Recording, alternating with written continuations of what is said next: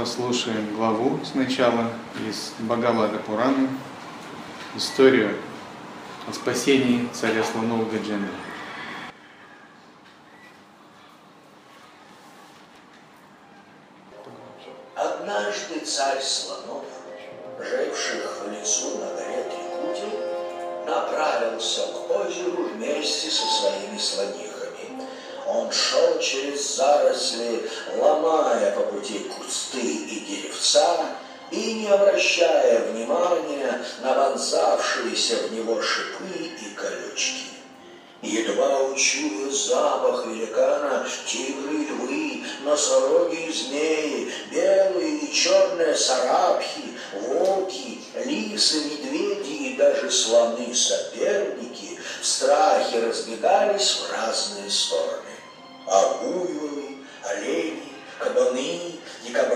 Обезьяны, зайцы и лани свободно бродили по лесу, не опасаясь своих врагов. Царь слонов здесь олицетворяет природу ума, наше изначальное естественное состояние, осознавание. И недаром в учении есть такая поговорка, когда слон идет на водопой, то различные насекомые, рептилии разбегаются в ужасе. То есть, когда мы находимся в природе ума, в созерцательном присутствии, то все мелкие клеши, омрачения, они не могут вытерпеть вот этого света осознанности и света ясности. Наши мелкие желания, страстишки, наш эгоизм, наша гордость, наши привязанности, наше мелкое невидение, оно не в состоянии вытерпевать, вытерпевать того света, который идет просто благодаря нашей осознанности. Вот если осознанности нет, они могут вытерпеть пока нет слона, змеи, там, шакалы, скорпионы могут ходить, нападать на разных мирных зверей. Но когда идет слон, они этого вытерпеть не могут. И вот этот слон – это принцип осознавания. Когда вы получаете этот принцип осознавания, то вы видите, насколько мелким является ум насколько мелкими и глупыми являются заблуждения, желания, амбиции, эго. И вообще все то, что представляет собой ценности мира сансары, настолько является мелким и глупым по сравнению с этим слоном. То есть этот слон, он все обесценивает. И вот если человек не занимается духовной практикой, если он имеет привязанность, его раздирает желание, он идет к миру, у него есть гордость, эгоизм, разные иллюзии – это что означает? Просто ему не повезло. Просто он как бы не настолько оказался удачным, чтобы обрести этого слона. Как только человек обретает внутри себя этого слона, он становится садху. Невозможно не стать садху. Это как невозможно получить золото и не стать богачом. То есть он отрешается от мира, он утрачивает иллюзии, он утрачивает привязанность, он становится садху, не просто садху, он становится сильным садху, боговдохновленным, богоносцем садху, богорожденным внутри. И мир теряет над ним свою силу. Весь этот так называемый мир, великий и могучий, околдовывающий, очаровывающий, внезапно он видится как ничто. Он теряет просто над ним свою силу. Но для этого нужно только одно условие. Нужно, чтобы вот этот слон осознавания пробудился. Пока он не пробудился, этого слона нет, как бы, и надо стремиться его пробудить. Надо стремиться изо всех сил максимально стараться в духовной жизни его пробудить, потому что это самое ценное. И вот для того, чтобы его пробудить в ведической культуре, есть целый набор таких драгоценных вещей, которые традиционно считаются, ведут к его пробуждению. Что это? Это шастра. Шастра – это священный текст, священное писание в ней передачи, которое дает крипу, благословение, если мы его изучаем и исследуем. Но для этого мы должны изучать шастру. Мы должны буквально пропитаться шастрой, мы должны мыслить как шастра. Тогда шастра откроет свою силу. Если мы прочитали шастру год назад, а остальное время мы читаем новости, мирские новости, разговоры, а, какую-то информацию, не относящуюся к духовной жизни, откуда возьмется крипа. Мы должны не просто читать шастру, мы должны жить шастрой. До тех пор, пока шастра внутри нас через крипу не, откро... не откроется, как наше сердце, пока мы внутри себя не начнем содержать свет шастры, мы должны жить шастрой. Мы должны жить по шастре, думать как шастра, делать как велит шастра. Кроме этого, следующая такая вещь есть гуру. И гуру дает гуру крипу. Через что он дает? Через дикшу, через мантру и упадешу. Упадеша бывает устная и передача метода, упая. То есть, когда мы правильно следуем пути гуру, то есть дикша обязательно. Дикша это как бы запечатление некой самскары, отпечатка в потоке жизни, которая разворачивает нашу судьбу. Мантра для садханы, упая, метод и упадеша, наставление. Все, что нужно, просто правильно их применять. То есть гуру в данном случае здесь как лекарь, который прописывает рецепт, его просто надо правильно все применять. Если мы применяем, это работает. Но у нас есть свобода воли, как обычно. На любом этапе духовной жизни у нас есть свобода воли.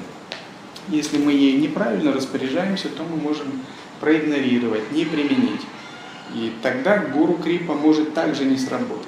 То есть условия нисхождения гуру крипа это применение, так же как условия нисхождения шастра крипа. Это применение шастры. Наконец, есть Иштадевата. Иштадевата также дает крипу. Если мы делаем почитание, поклонение Иштадевате, служение э, живым существам, как правление Иштадеваты правильное, устанавливаем с ним правильную связь, садхану Иштадевата делаем, Иштадевата тоже дает крипу. И вот, вот эти драгоценные вещи – они способствуют открытию вот этого слона осознавания. Они только для этого созданы. Считается, они ученику посылаются самим Брахмой, Творцом. То есть Брахма создал Майю, материальную энергию, которая сильно запутала сознание. Так запутала, что он даже не в состоянии разобраться. Это как во сне. Вот как человек практикует, бывает, осознанное сновидение в тонкий мир выходит, но теряется и забывает. Он даже не помнит, что это тонкий мир. Он вспоминает только, когда приходит в себя в физическом теле. А вот материальный мир это то же самое, только плотнее, только а, в объеме, в плотном объеме. Вот такое сильное забвение. Только с еще более такой структурированностью, целенаправленностью. И вот все эти драгоценные вещи, они могут пробудить слона осознавания, если мы получаем крипу от Иштадеваты, от Шастры, от Гуру, тогда внутри нас пробуждается внутренняя атма-крипа, благословение нашего Божественного Я. И вот Брахма, Творец, создавая Вселенную, моделируя ее для живых существ, это очень сложный процесс – скажем так, это теургия на квантовом уровне. Создавая условия плотности, ограничений, различных кончук для душ живых существ, также создавал различные возможности, чтобы живые существа могли расти правильно, используя свободу воли. И также он давал такой коридор свободы воли, чтобы живые существа сами могли там использовать ее, там не использовать. И вот этот пример со слоном, он очень важен. Он рассказывает, казалось бы, как ангел Хуху, будучи проклят одним из риши за непочтительное обращение а, по как бы, Санкальпе Риши, был загнан в тело слона. И по заслугам он стал царем слонов, и затем он однажды пошел на водопой, и его укусил крокодил, и этот слон боролся, когда он изнемог, он обратился в своем сердце к своему божеству, к Вишну. И он обратился к Вишну в форме изначального всепронизывающего осознавания. Тогда Вишну на городе не зашел и этого крокодила уничтожил.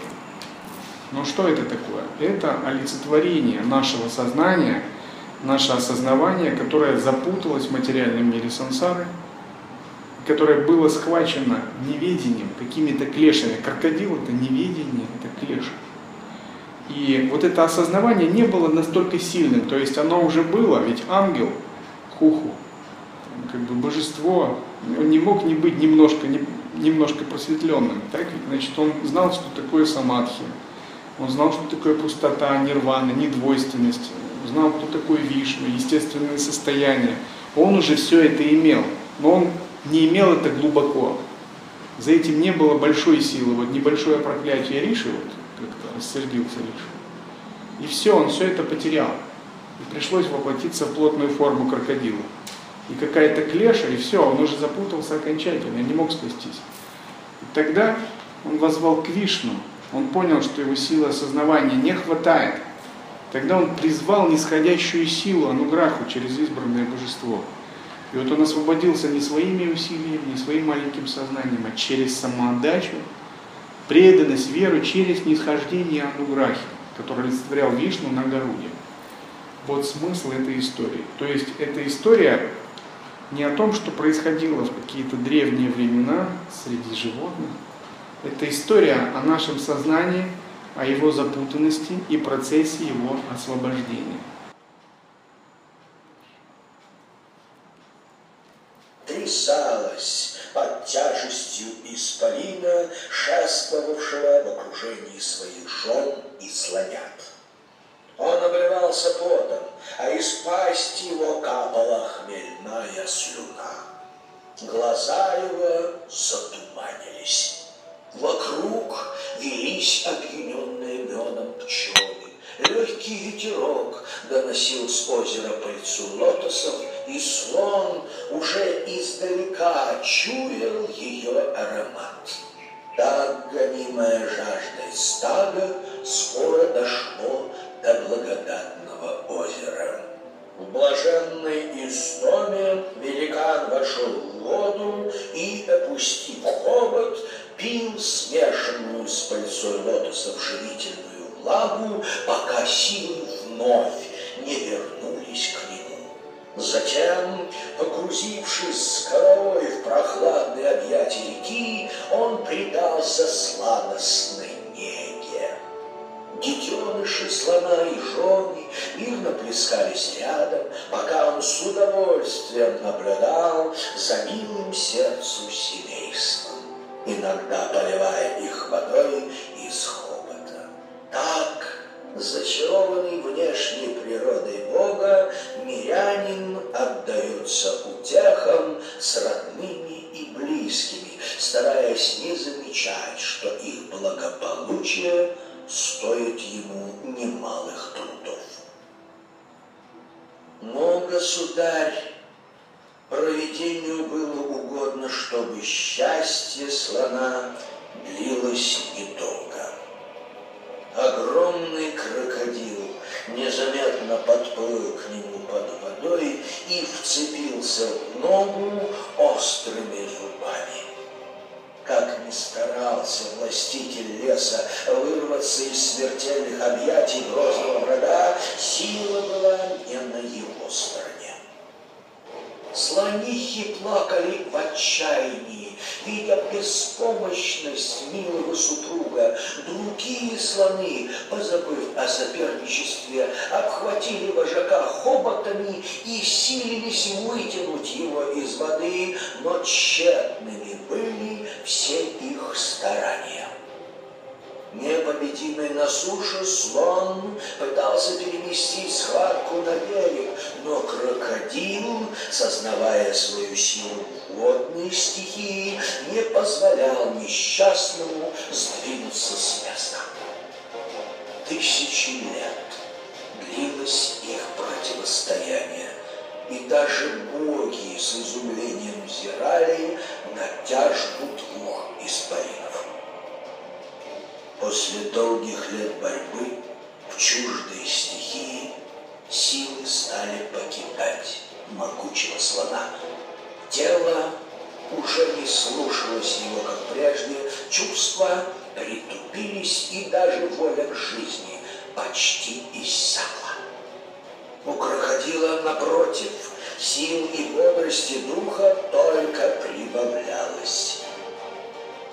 Осознав свою беспомощность перед лицом провидения, царь слонов задумался о неотвратимости смерти, и мысль эта страшно напугала его. Есть ли на свете сила, спрашивал себя он в отчаянии, способная противостоять судьбе смерти? Друзья мои и родичи не могли спасти меня в несчастье, и жены не утешили моего горя. Судьба терзает мою плоть острыми зубами, и не у кого более мне искать прибежище, кроме как у повелителя судьбы, к кому взывают о защите в миг смерти даже всесильные боги. Власть его не ведает границ. В страхе пред ним трепещет и, забыв о жертвах, прячется прочь всесильная змея время. Ему я сдамся на милость. У него, всемогущего, буду искать вечного покровительства. Смерть не властна над тем, кого приютил у своих стоп великодушный владыка. Итак, сознание сначала надеялось на свои собственные силы. И это противостояние, оно длилось очень долго таким же образом в процессе практики осознанности, созерцания, когда мы выращиваем этого слона осознавания – мы полагаемся на свой опыт, свою внимательность, свою волю, свою интеллектуальную тонкую ясность. И это дает первоначальный успех. И успех этот заключается в способности к самоосвобождению, небольших мыслей, эмоций, ситуаций, поддержанию такого ровного, ясного взгляда на мир.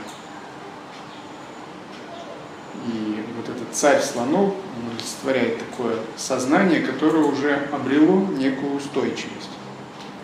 Однако на самом деле это не есть ни просветление, ни освобождение от сансары. То есть слон, несмотря на то, что он большое животное, его боятся все мелкие насекомые животные, что он царь леса, он на самом деле все равно уязвим и он становится уязвим, стоит ему только покинуть вот эту безопасную сушу. Эго, клеши, карма – это и есть крокодил. И как только слон немного расслабился и покинул безопасное место, все это тут как тут и схватило его за ногу. И спустя какое-то время этот слон понял, что его личных сил недостаточно, и выход единственный – призвать более высокие силы. Выполнить самоотдачу и полностью, целиком положиться на божественную реальность. Именно поэтому в учении мы говорим, что существует после стадии самоосвобождения с помощью созерцательной ясности, есть стадия пропати йоги или самоотдачи. Она также называется стадия отсечения надежды, страха и цепляния. И за счет чего отсекаются надежды, страхи и цепляния? Они отсекаются не за счет воли, не за счет ума, не за счет интеллектуального понимания. Они отсекаются только за счет сдачи, только за счет полного полагания на Бога, полной самоотдачи. Это очень сложно понять, потому что пока мы не открыли свет ясности, пустотный свет недвойственной мудрости, пока мы не почувствовали эту божественную милость, то процесс сдачи для нас является загадкой. Вся абхакти-йога, она построена на сдаче. Но пока мы не открыли, чему сдаваться, кто будет сдаваться, как полагаться, когда у нас вера внутри не пробудилась в это, мы пребываем во множестве сомнений. И тогда ведическая традиция, она говорит, ты сначала научись полагаться на что-то более осязаемое, на что-то более внешнее.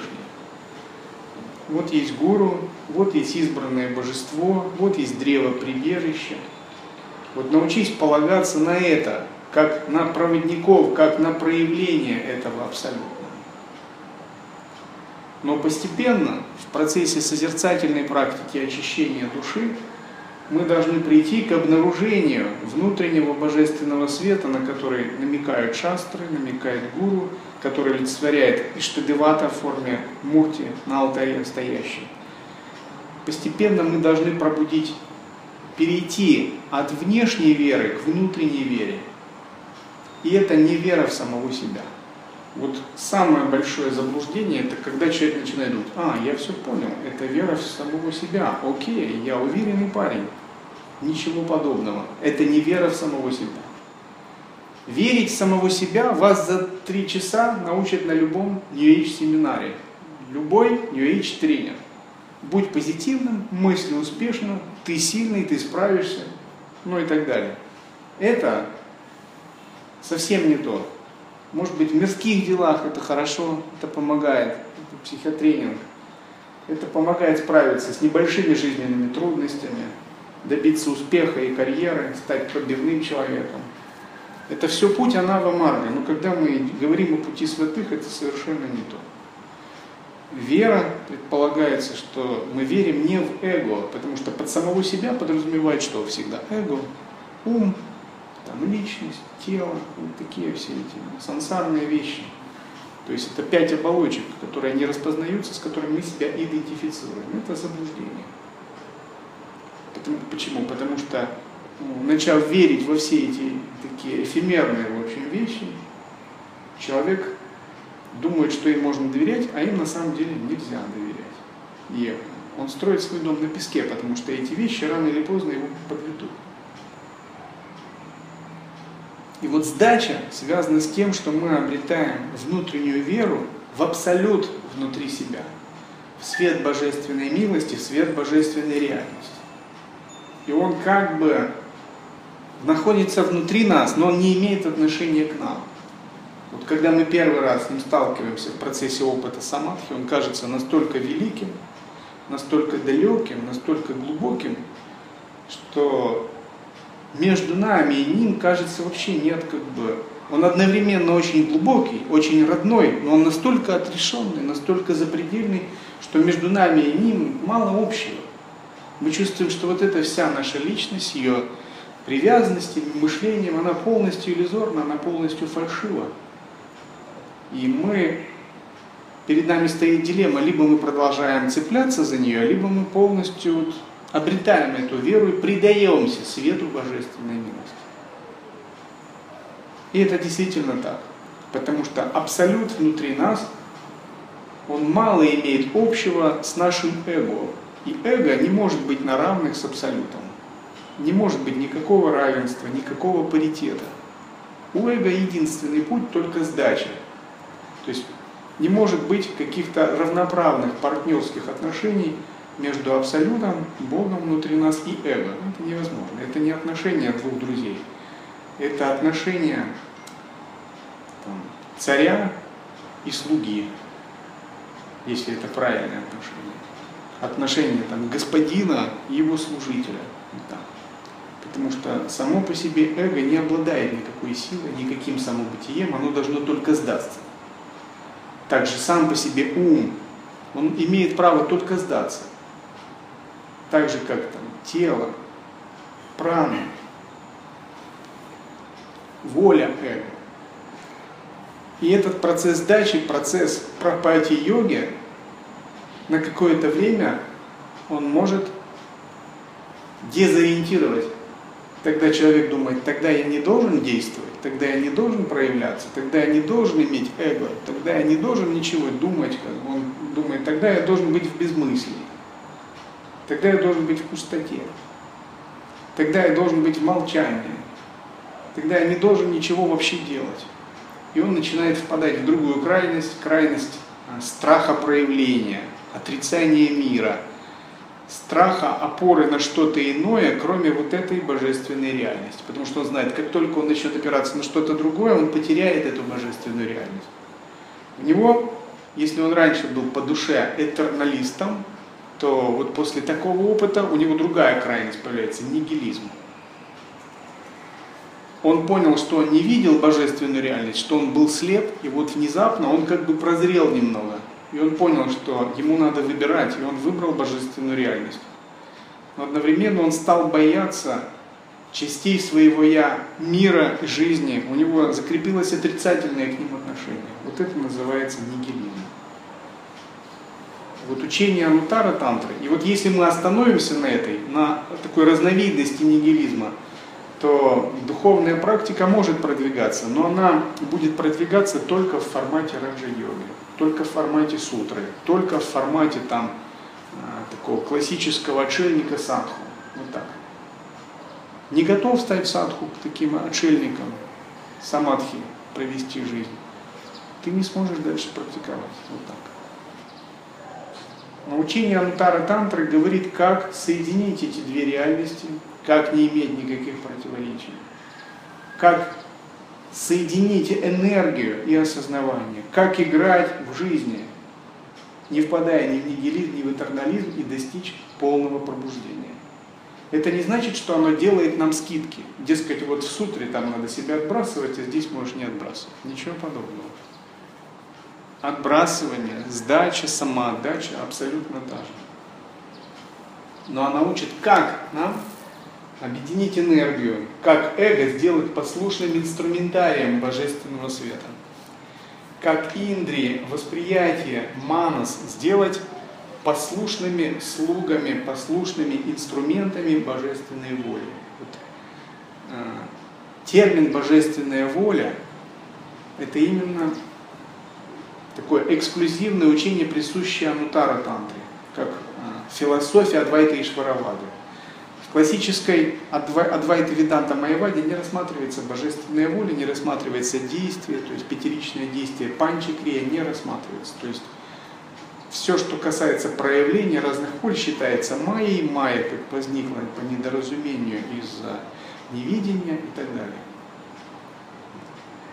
Не рассматривается. Но в учении тантры в божественная воля как принцип рассматривается, пятеричное действие рассматривается. И учение Анутара Тантры дает нам инструмент, как освободиться, достичь освобождения, при этом проявляя восприятие, опираясь на те энергии, которые сейчас составляют наши ограничения, наши слабости. Как наши слабости сделать нашей силой как наши клеши сделать нашими мудростями, как то, что считается сансарным, сделать божественным. В этом его уникальность. И как надо научиться быть проводником божественной воли. Надо учиться следовать только божественной воле, ни в шаг ни вправо, ни влево. И вот когда ты следуешь божественной воле, ты можешь применять все сансарные энергии как инструментарий то есть тогда тебе это не зачитывается как карма, тогда тебе это зачитывается как садхана, как путь освобождения. В этом смысл служения бхакти-йоги. И вот следование божественной воли Ичха-шакти основано на понимании божественной мудрости, джняна-шакти. То есть если нет джняна-шакти, ты не сможешь по-настоящему следовать божественной воле.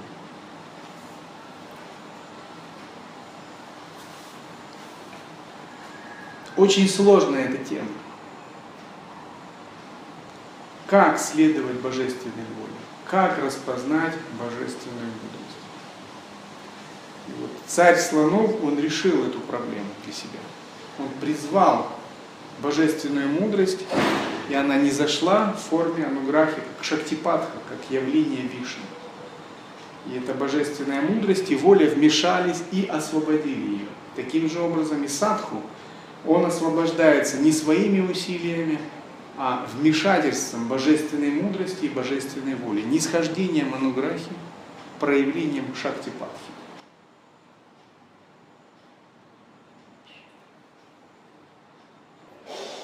Глава третья. Молитва слона. Блаженный Шука продолжал. И тогда царь слонов отрешился от внешнего мира и обратил взор в сердце с молитвой, что слышал однажды еще в прошлой жизни. Слон молвил, «Я преклоняюсь пред единым Вседержителем, высшим существом, кто есть животворящее семя, от которого начинается всякое движение и из которого произрастает древо Вселенной. Я уповаю на него и предаюсь ему всею своей сущностью. Все сущее покоится на нем, происходит из него, движется благодаря ему, и он есть все сущее. Он сам по себе причина и следствие. Он самосущий и, безусловно, самодостаточный. Ему я вручаю свое бытие. В виде невидимой своей силы он существует как видимый мир. Его бытие порой появляется как многообразие, порой исчезает из виду как единообразие. Он едино мгновенно действует, наблюдает за действием и наблюдает за наблюдающим. Он сам себе начало и выше самого высшего. Я преклоняюсь пред. Наступает миг, когда заканчивается пора пяти перемен, когда все ярусы Вселенной, их обитатели и хранители погружаются в непроглядную тьму, и лишь Он, кто вечно прибудет над всем сущим, продолжает свое бытие в блистательном свете. Как в отдельном движении не прочесть целого танца, так по отдельным событиям не постичь замысла великого задумщика – ни простые смертные, ни боги, ни мудрецы не способны проникнуть в тайну его промысла и описать его качества и обстоятельства бытия. Да пребуду я вечно под его защитой. Его благодатные стопы жаждут узреть отрешенные старцы и праведные миряне беспристрастные мудрецы и добрые ко всем тварям благодетели, целомудренные учители и святые особы. Пусть и для меня он будет местом вечного упокоения. Для него не существует рождения и деяний, ему не дано имени, и у него нет видимого образа и свойств воистину он безупречен. И все же своей силой он созидает и разрушает бытие, и непрестанно творит дела, принимая бесчисленные облики. Я преклоняюсь пред высшим властителем, истинно сущим, обладающим бесконечной силою, пред тем, кто, будучи неподвижен, творит чудные деяния, кто, не имея образа, предстает в диковинных обликах. Ему я поручаю свое существо. Я преклоняюсь пред самолучезарным, свидетелем всего и вся, высшей самости. Я преклоняюсь пред ним, кого не выразить словами, не коснуться умом, не объять сознанием. Я преклоняюсь пред тем, к кому приблизиться можно лишь благочинным служением, не оскверненным деланием и премудростью, пред повелителем непорочной действительности, в чьей власти даровать счастье и безмятежность. Я преклоняюсь пред Ним в высшей степени, умиротворенным и неизменно свирепым, пред тем, кто очевиден всюду и не имеет отличительных признаков, кто не и не познаваем, кто равно расположен ко всем и для кого каждый самый близкий друг. Я преклоняюсь пред Тобою, кто знает всякое поле бытия, кто управляет, видит и обладает всем и вся, кто корень самого себя и корень природы. Я преклоняюсь пред Тобою, кто видит предметы моими глазами, кто разрушает все мои сомнения. Ты все сущее, небытие есть отсутствие тебя, а окружающий меня мир – суть твое отражение. Итак, вот в этой молитве царя Гаджендры отражается сущность самоотдачи. Самоотдача заключается в том, что после обнаружения светоносной природы ума, светоносной природы Абсолюта, не имеющего формы, имени и качеств, мы должны перед ней преклониться. Преклониться, что это значит? Мы должны признать ее величие, верховенство, ее власть, ее значимость, ее главенство, ее старшинство. То есть мы по отношению с этой божественной реальностью, мы как бы младшие. Вот это родительская реальность. Почему христиане говорят Бог Отец? То есть реальность, которая нас породила, она более старшая, более великая, беспредельно великая. И мы должны признать ее главенство. Преклонение – это признание главенства. И после признания этого главенства мы должны, не то что должны, если мы хотим призвать эту милость, мы просто обязаны постоянно ее помнить, ни на секунду ее не теряя.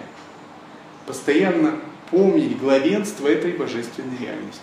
Вот как только мы забыли, кто здесь главный, вот, вот здесь, кто главный здесь, вот здесь кто главный, сразу же вступает во власть другая реальность, ум, эго вступает, сразу же снова начинается карма. Вспомнили, все, ум, эго сдались карма замораживается. И вот пока мы находимся в такой бдительной осознанности, созерцательности и самоотдаче непрерывной, признаем главенство божественной реальности, мы как бы находимся в божественной мудрости. И вот как только мы теряем, то божественная мудрость уходит. И святой Никороль Баба говорил – святой является святым, пока он помнит о Боге. Как только он забыл о Боге, его святости как не бывало. Золотые слова. Что происходит далее? После этого, когда мы познали и утвердились в божественной мудрости, никогда не теряем этой верховной реальности, постоянно перед ней преклоняемся, когда мы сдаемся на ее милость, мы должны стать, что? Мы должны стать не просто ей преклоняться, признавать ее верховенство. Этого мало. Ну, как бы вы как бы на дистанции говорите, да, я признаю твое величие, я признаю твое верховенство. Но чтобы эта реальность нас благословила, мы ведь должны с ней соединиться. Мы должны как бы стать ее частью, стать ее продолжением в этом материальном мире. Допустим, если есть солдат и царь, то если солдат говорит на расстоянии, царь, ты велик, я признаю твою силу, твое величие. Но ведь этого мало, так? Отношения царя и солдата, они иные. Отношения царя и солдата каковы? Царь говорит, отправляйся туда, солдат отправляется туда. Царь говорит, делай то. Солдат делает то, что ему велит царь. Таким же образом отношения вот этой божественной реальности и эго вот должны стать какими? И Гаджендра говорит, я желаю смотреть на реальность твоими глазами. Мы должны стать представителем этой божественной реальности в этом теле, в этом материальном мире. Вот тогда мы будем проводить божественную волю. То есть смотреть глазами этой божественной реальности на мир, а не своими глазами. То есть смотреть глазами просветления. Слышать ушами, не своими собственными, а ушами божественной реальности. И все пять органов чувств, все пять органов действий, пять кармы индри, пять джняны индри также отдать этой божественной реальности, чтобы она руководила нами. Это подобно тому, если есть робот-аватар, сейчас многие делают роботы-аватары, то оператор сидит удаленно, и он мысленно через э, интерфейс мозг-компьютер посылает роботу-аватару свои сигналы. И его дубль, его двойник исполняет. То есть в самом роботе-аватаре нет человеческого сознания, но человеческое сознание есть в операторе, который сидит за несколько километров и через интерфейс посылает роботу-аватару команды, и он его делает. И вот пока робот находится в связи, в корреляции, пока робот передает сигнал, и оператор видит глазами робота, действует руками робота, вот эта связь нерушимая не разрывается. Ну, когда робот ломается, то оператор посылает команду, а робот, он говорит направо, а робот не идет. А он идет куда-нибудь туда и падает в расщелину. Он говорит там, «Э, делай то-то, иди туда-то, повернуть налево, направо, тренирует, дает различные команды. Если в роботе приемопередатчик, э, радиопередатчик, прием передачи режим сломался, он не слышит оператора. И оператор говорит, все, он вышел из-под контроля, он как бы неуправляем. Это значит, что робот тогда идет на каких-то программах, на программах искусственного интеллекта, на автопилоте. В нем нет уже одухотворяющей силы человеческого сознания. В нем действует примитивная машинная программа. И в конце концов он куда-нибудь идет и останавливается. Он сломался полностью, неуправляем. Так часто бывает. Бывает, когда запускают зонд в космос пытается с ним связаться, он все, неуправляем, он сломался, высадка невозможна, развертывание солнечного паруса невозможно. И вот надо осознать наше физическое тело, наши пять оболочек, это как бы такой глубокий, глубинный зонд абсолюта, запущенный в материальный мир, на эту землю, вот с, с определенной миссией. И проведение божественной воли это когда мы способны не терять эту связь, когда мы способны поддерживать божественную мудрость смотреть на мир глазами Абсолюта. Конечно, это не так, как в мире людей происходит управление, гораздо на более тонком уровне. То есть самоотдача означает, что мы непрерывно смотрим на мир глазами Абсолюта, слышим мир глазами Абсолюта, непрерывно проводим божественную милость этими руками, ногами, как сказал, по-моему, с вами Шивананда, святые – это руки и ноги Абсолюта. Руки и ноги Бога. Вот когда мы становимся руками и ногами Бога, мы обретаем эту святость. Потому что мы вступаем в очень глубокие, в очень интимные отношения с божественной реальностью. Пока мы не стали руками и ногами Абсолюта, этих отношений невозможно. Они не могут быть. То есть солдат или слуга, пока он находится на расстоянии к царю и не проводит его волю, он не является его подданным, он не является единым, он не может как бы вступить э, в управление царс, царским имуществом. Он не может приобрести такие же знаки власти, как у царя. Но если слуга или солдат служит этому царю, через некоторое время он сам вступает в управление царское, в полномочия царские, знаки царских атрибутов в нем проявляются.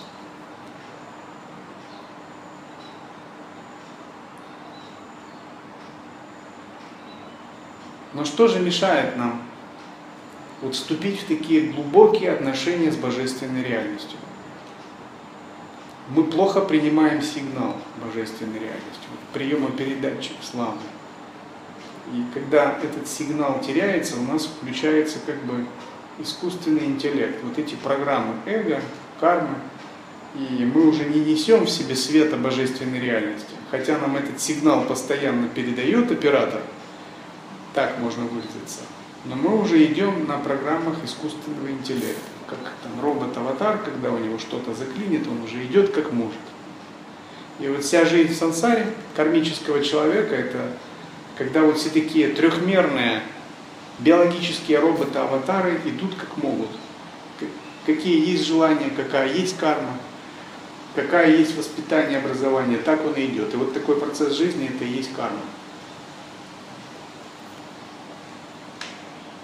Мешает карма, мешает эго.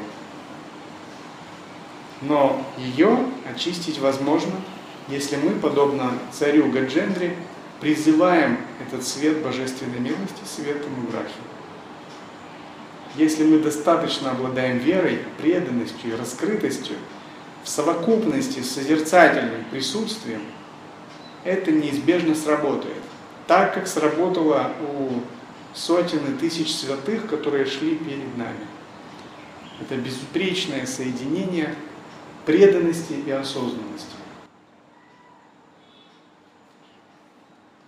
Я преклоняюсь пред Тобою беспричинную причиной всего сущего, чудесным источником бытия.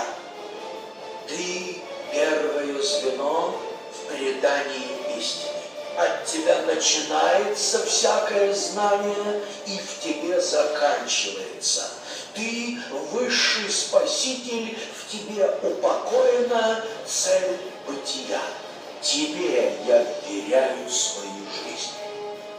Как тепло огня скрыто во плоти дерева, как твои свойства скрыты во внешней природе, видящий тебя сквозь пелену наваждения, свободен от законов внешнего мира.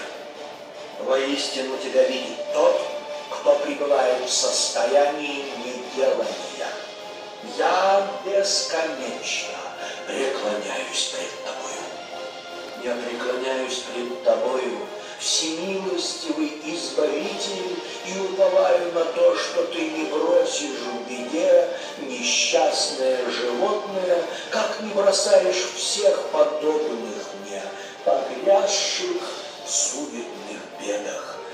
Как незримый наблюдатель ты присутствуешь в сердце каждого воплощенного существа и знаешь наши чаяния. Тебе, он безграничный, я воздаю хвалу.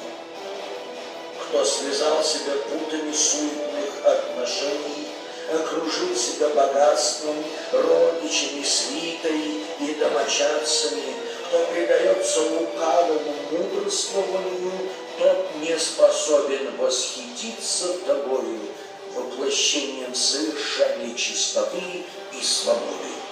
Ты – вдохновение просветленных, учитель мудрых, царь царствующих, к твоим стопам я припадаю тем, кто алчит благочестием, плотских удовольствий, богатств и спасения, ты легко даруешь желанное. О чем бы душа не просила тебя, ты отвечаешь ее чаянием. Какой бы цели не желала достичь, ты помогаешь в каждом ее начинании. Ты даже награждаешь неглянным телом тех, кто молит тебя о том. Не откажи и мне в милосердии, о мой повелитель, избавь от страданий, которыми наградила меня злая судьба. Чистые сердцем, рабы твои кроткие, действительно не просят у тебя ничего иного, кроме возможности служить тебе, внимать слову о тебе и воспевать твои чудные деяния, купаясь в безбрежном море блаженства. Но я, терзаемый страшной болью, молю тебя, о вечно сущий, незримый и непостижимый царь царствующих, избавь меня от мук, затмевающих мой разум, дабы я мог предаться тебе без остатка делом, словом мыслью. О, неосязаемый чувствами, недосягаемый для сознания, вечный и вездесущий, цельный и единый. К Тебе я обращаюсь за избавлением и припадаю к Твоим стопам. Как солнце порождает пламя, из которого разлетаются бесчисленные искры, так ты порождаешь свет сознания, из которого искрами разлетаются Творец и его света. Боги, живые существа, движущиеся и неподвижные, а также их названия и отличительные признаки и как порожденным солнцем, огню, воде и тверди суждено возвратиться к своему родителю, так всему многообразию обликов, имен и свойств природы суждено вернуться в тебя. Никто не избежит этой участи. Ни Бог, ни демон, ни человек, ни зверь, ни иная тварь, ни мысль, ни слово, ни чувство, ни тело, ни мужское, ни женское, ни межполое. Всякий предмет, его понятие и даже отсутствие таковых все исчезнет в тебе и упокоится в срок. Ты не то и не это – все едино в тебе, да пребудет слава Твоя вечна. Если ныне судьба жалится надо мною, и коварное чудище ослабит свою смертельную хватку, я уже знаю, меня ожидают новые напасти. Господи, я не прошу Тебя продлить мою жизнь в облике неразумной твари. Уничтожь эту плоть, а с нею и ложную самость. Спаси из рабства самообмана. Я смиренно склоняюсь к стопам Творца всего сущего, простирающему свое бытие всюду и стоящего вне всего, всеведущего, всеобщей души, нерожденного и неубывающего, и молю его о милости. Я преклоняюсь пред ним, кого созерцают в своем сердце мудрецы и жившие в себе семи делания, кого почитают своим владыкою обладатели самых тайных сил. Я преклоняюсь пред Тобою, кто есть разум бытия и повелитель трех сил, составляющих бытие. Свойства окружающего мира – Твои свойства. Ощущения живущих – Твои ощущения. Недоступны чувственному восприятию и силе разума Ты убежище, уверовавших в Тебя. Господи, мне опостыла борьба за жизнь. Тебе я вручаю свое существо. Я склоняюсь пред тобою, чей чарующий обман принуждает душу мнить себя кем угодно, только не твоею рабою. Но ныне, когда пелена обмана рассеялась, я предаюсь тебе, и, уповая на Твою милость, прошу принять меня своим служителем. Блаженный Шука сказал, несчастный слон не ведал, какое божество живописал в своей молитве. Но боги, Брахма и его свита понимали, что не к ним он взывает в отчаянии но к их владыке Всевышнему, потому не спешили на помощь. И Господь не зашел к страждущему, ибо, пребывая в сердце каждого своего чада, слышит каждую их мольбу. Со скоростью молнии Всевышний перенесся на землю на спине своего возничего царь птицы Горуды. В руках его сияла Господь предстал пред во всем своем великолепии. Милосердный, могущественный и прекрасный. Вслед за ним к подножью дивной горы спустились и небожители. Израненный и обессиленный в тяжкой борьбе слон, завидев златокрылую птицу вседержителя, воспрял духом и, позабыв о боли, воздал к небу хобот, в котором держал цветок лотоса. Тебя, Господи, я ждал все жизни. Тебя молил о спасении, к Тебе взывал в час страданий. Прими меня к себе, отныне я Твой слуга навеки. Нерожденный сошел со спины царь птицы и в мгновение ока вытянул слона на берег. Через мгновение жертва и кровожадный охотник оба были на берегу. В следующий миг спаситель разящим кругом отсек голову крокодилу и утихомирил боль страждущего.